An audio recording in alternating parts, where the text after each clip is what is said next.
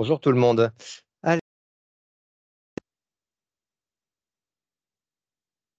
Est-ce qu'on peut me confirmer qu'on m'entend bien déjà?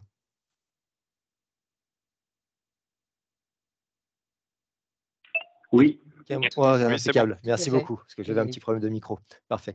Alors, on commence avec Wall Street en clôture en baisse hier avec la, bon, les deux éléments principaux, la hausse du prix du pétrole euh, euh, qui accentue les inquiétudes liées à l'inflation, pardon, et puis euh, le titre Oracle qui a pesé sur les indices après des prévisions plutôt moroses. Le Dow Jones, moins 0,05% à 34 645 points, le SPI, moins 0,57% à 4 461 points, et le Nasdaq, moins 1,04 à 13 773 points. Donc, on parlait du pétrole, pétrole en hausse stimulé par les, bah, par les perspectives de baisse de l'offre et puis euh, les prévisions de l'OPEP euh, sur, euh, quant à une croissance robuste de la demande mondiale pour 2023 et 2024. Donc un Brent en progression de 1,72% à 92,2 dollars et le WTI moins 2, plus plus 2,05% à 89,08 dollars. Ce qui alimente évidemment l'hypothèse de la persistance de, de l'inflation et puis donc la, la Fed pourrait maintenir des taux élevés plus longtemps que prévu. Donc, on aura la réunion de la Fed la semaine prochaine. Aujourd'hui, on aura les prix à la consommation US euh, et demain les prix à la production qui donneront des indices sur les, futures décisions de, de, la Fed. Et pour rappel, demain, ce sera la décision de la BCE. Euh, on parlait d'Oracle également. Oracle en baisse de 13,50% après avoir annoncé un objectif de chiffre d'affaires inférieur aux attentes pour le troisième trimestre, ce qui a impacté euh, toutes les autres valeurs du secteur, euh, tout ce qui est lié au cloud, avec Amazon moins 31 et Microsoft moins 1,83%, également affecté par la, par la hausse des rendements obligataires en deuxième lieu. Euh, plus globalement, 8 euh, des 11 secteurs majeurs du SPI 500 finissent dans le, dans rouge. Euh, en queue de peloton, on trouve la technologie de l'information, moins 1,75, ou les services de communication, moins 1,06%. Et puis de l'autre côté du scope, en progression, toujours le secteur de l'énergie qui a toujours le vent en poupe, plus 2,31%. En Europe, euh, clôture en baisse à l'exception de Londres. Euh, globalement, des marchés plutôt attentistes avant la réunion de la BCE demain. Euh, et puis, et l'inflation US aujourd'hui. Le CAC, moins 0,35 à 7252 points. FTSE, plus 0,41 soutenu par l'affaiblissement de la livre en baisse de 0,26% suite à des données mitigées sur le marché de l'emploi. Le DAX, moins 0,54, l'Eurostock 50, moins 0,28% et le Stock 600, moins 0,17%. Donc, comme on le disait, attente vis-à-vis de, la, BCE. Donc, les attentes, enfin, ce qui est attendu, c'est plutôt statu quo pour le, mois de, pour le mois de septembre, puis 25 points de base de hausse d'ici la fin de l'année. Donc, ça n'a pas de, pas de gros changements vis-à-vis des attentes des investisseurs pour l'instant. Euh, côté macro, on a le, le moral des investisseurs en Allemagne, en hausse inattendue à moins 11,4, euh, ce qui est supérieur de 0,9 points euh, au, chiffre précédent.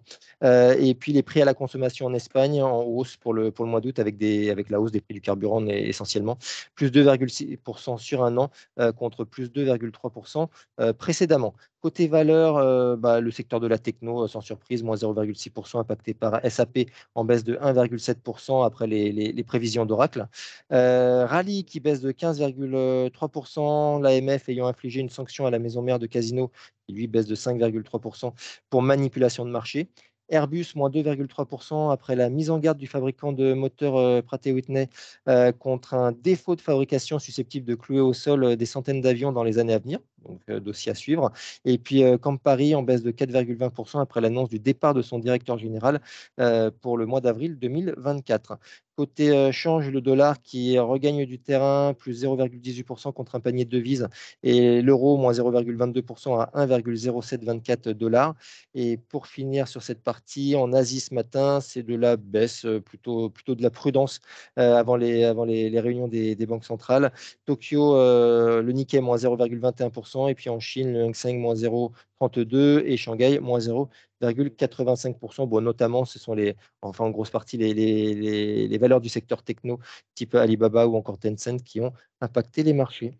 Je laisse la parole à Nantes sur les mid small? Oui, bonjour, je conseille Fleury Michon, chiffre d'affaires OS1 à 422 millions d'euros, soit une croissance de 12,8%.